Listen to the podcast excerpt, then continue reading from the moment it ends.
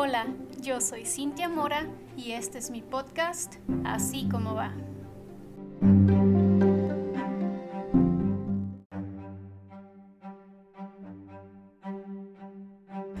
Hola amigos, bienvenidos a un episodio más, ahora sí solita, después de los invitados del episodio anterior que obvio sí vamos a tener una segunda parte más filosófica. y bueno, a lo que venimos. Ah, hace unas semanas quiero contarles que platiqué con, con un amigo sobre una película, El Club de la Pelea. Yo creo que la mayoría de nosotros podemos reconocer ese título y tal vez para muchos sea la película favorita, yo creo que sí. Y justo con quien platiqué, con el amigo que platiqué sobre eso, me contaba cómo lo relacionaba él a su vida, él siendo el narrador obviamente, que nunca dicen su nombre por cierto. y platicábamos de cómo algunas de estas situaciones hemos, las hemos vivido todos porque la verdad son varios temas distintos que, trata la película. Sí, el narrador loco, por ejemplo, que cree poder controlar su ansiedad y que se deja llevar por la corriente de la vida hasta que pum, explota.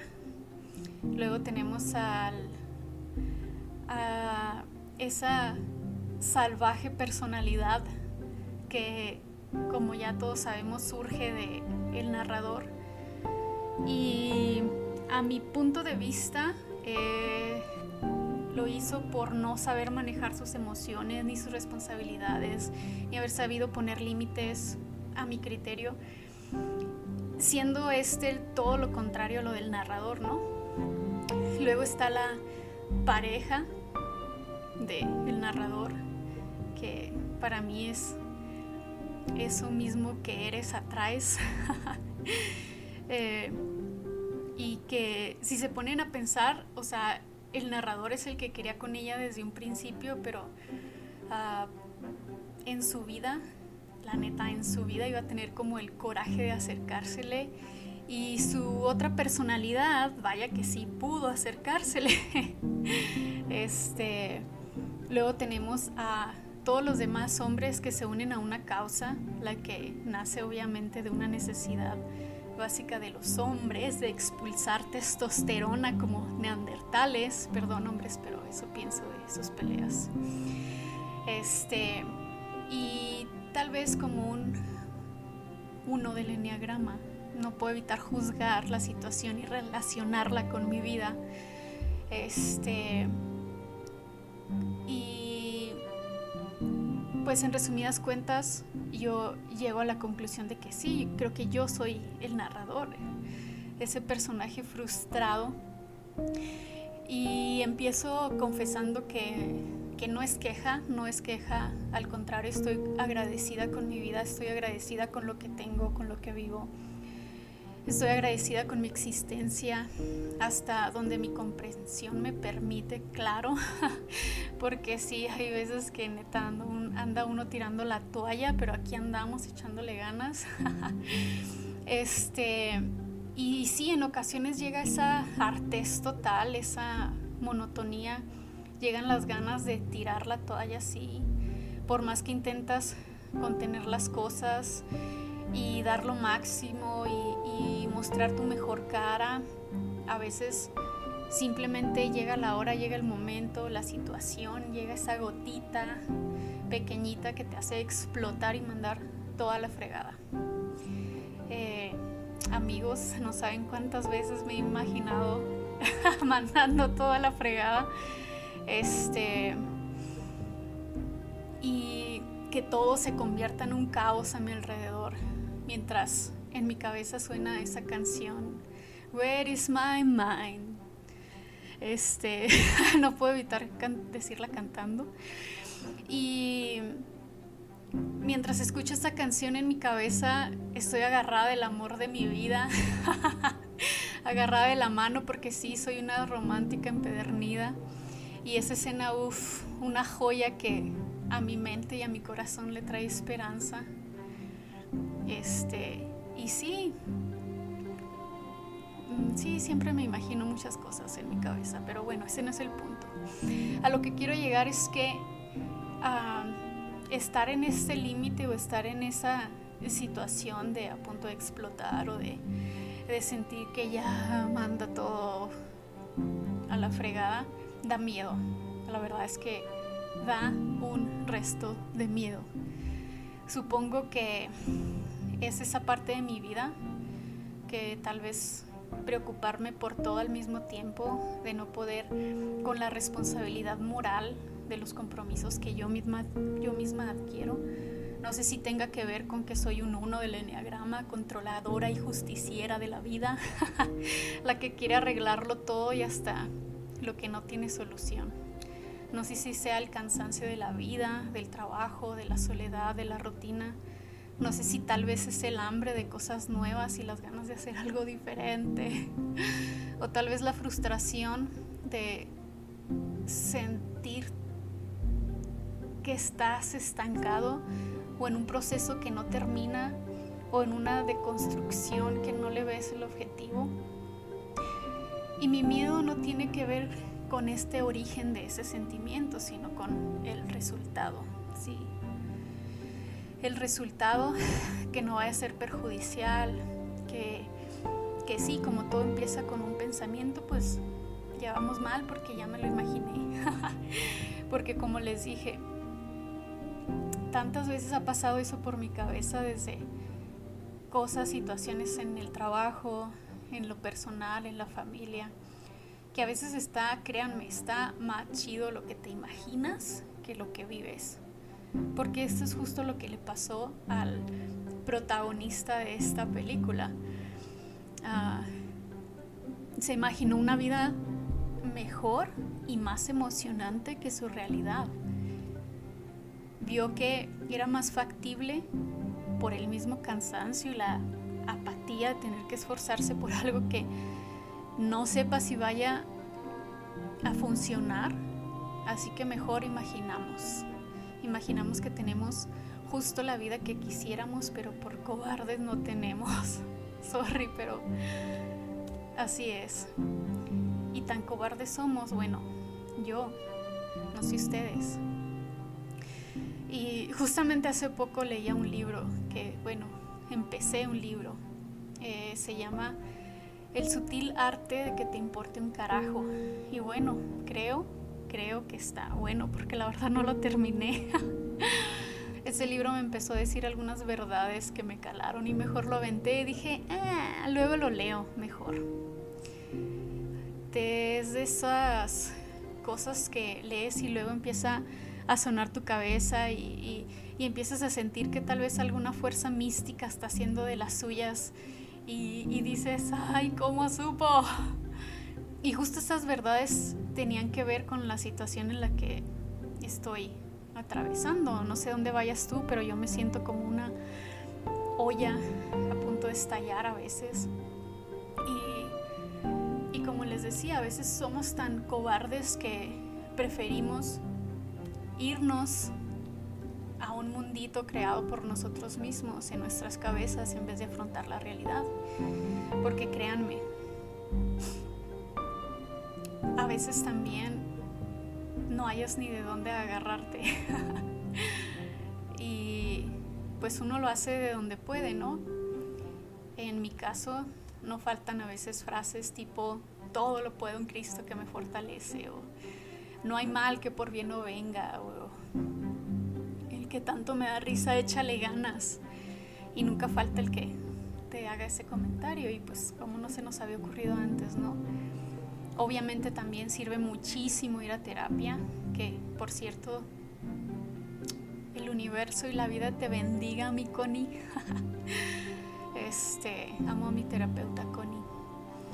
Eh, en serio, vayan a terapia. no dejen pasar, no dejen de hacerlo. Todos tenemos muchas cosas en nuestros costales y muchas veces tenemos cosas innecesarias e inservibles y la terapia te ayuda. Eh, también ayuda muchísimo la familia, los amigos o como en mi caso, lo que yo les digo, mi familia postiza también, gracias a estos apoyos es que nos levantamos y seguimos adelante. Pero hay un gran pero, que sonará muy redundante y muy cliché, pero cada uno de nosotros tenemos que pasar por esos procesos de forma individual, ya sé, ya sé, ya sabemos, nos lo dicen en todas partes, pero ¿cuántos de verdad le entramos a los trancazos? Aunque no querramos, aunque eh, batallemos y tal vez las fuerzas sintamos que ya no las tenemos, pero no nos queda de otra más que entrarle sacar nuestras propias herramientas y nuestras armas y defendernos y, y defendernos a veces de nuestras propias ideas que a veces son las que nos tienen estancados. Ah, sí, también creo que nos sirve mucho aprender de los demás, de las experiencias ajenas, pero hasta que no nos pasa a nosotros mismos, no vamos a agarrar la onda. Y ya sea que nos cuenten mil historias o que quieran convencernos de cualquier cosa, habemos humanos que se nos mete una idea en la cabeza y no hay ni habrá nada que pueda movernos de eso, de esa idea, de esa postura. Aun y cuando algunos somos conscientes de que aquellas cosas que más defendemos a veces resultan ser las que más miedo nos dan hasta que, como les digo, explotamos y vivimos en carne propia esto, es cuando podemos ver las cosas diferentes. Una perspectiva nueva, eh, como, como por fin cuando logras ir de día de campo ¿no? y, respiras el aroma del y la tierra mojada, y bueno, yo que soy de ciudad, para mí es muy gratificante. Ah, siento que Así se debe sentir eh, el caos. No sé por qué. este. El Big Bang. El Big Bang creó nuestro neouniverso. Pero antes debió haber existido otro. Y ese caos nos formó. Bueno, eso es lo que yo creo. Y tal vez podamos concluir que a veces el caos crea cosas lindas a veces tal vez, según las probabilidades, después de esa escena final de la película El Club de la Pelea, donde el narrador y Marla están tomados de la mano viendo explotar a toda la ciudad mientras suena esa canción de Where is my mind? Que espero que de verdad haya sido, haya sido mejor, que todo, que todo haya sido conforme a lo que soñaron los dos, porque soy fiel creyente que en estos, estos dos se tenían que encontrar para que fuera capaz, fueran los dos capaces de llegar a su destino. Eh, sí, soy bien romántica, ya les dije, y lúgubre al mismo tiempo. Ah, e idealista según algunos amigos. Entonces, no sé cuál es el personaje con el que tú te identificas en esta historia o en esta película. No sé en qué proceso te encuentras, no tengo idea de cómo te sientas o cuáles son tus necesidades actuales, pero sábete esto, la respuesta de todo realmente la tenemos dentro. Dios mismo está dentro de nosotros. Y si existe algún propósito para nuestras vidas más allá de los ideales personales que todos tenemos en cuanto a realización, un, propósito basado en un ser superior, un propósito que románticamente queremos creer de que todo tiene un final feliz, aún así todo va a depender de nosotros, todo depende de mí. Y si tenemos que llegar a un punto de quiebre, pues a darle y si tenemos que hacer que nos importe un carajo, pues a darle. Y si tenemos que empezar de cero o empezar otra vez desde atrás, de donde se supone que ya caminaste, pues entonces a darle. Así que espero que este episodio, con esto termino. Ah, siempre batallo para empezar y para terminar mis episodios, pero bueno, de verdad deseo que, que, esta historia breve de Cintia Mora les haya ayudado y, y abierto poquito los oídos y la conciencia. Nos vemos a la próxima.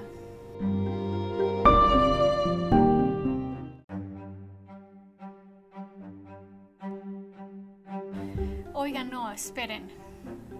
Ah, creo que esta última parte con la que terminé suena muy ñoña y tal vez muy condescendiente. La verdad es que hay algo que me faltó decirles y que a veces nos lo debemos a nosotros mismos y es se vale mandar todo al carajo. Se vale mandar todo a la fregada. Se vale.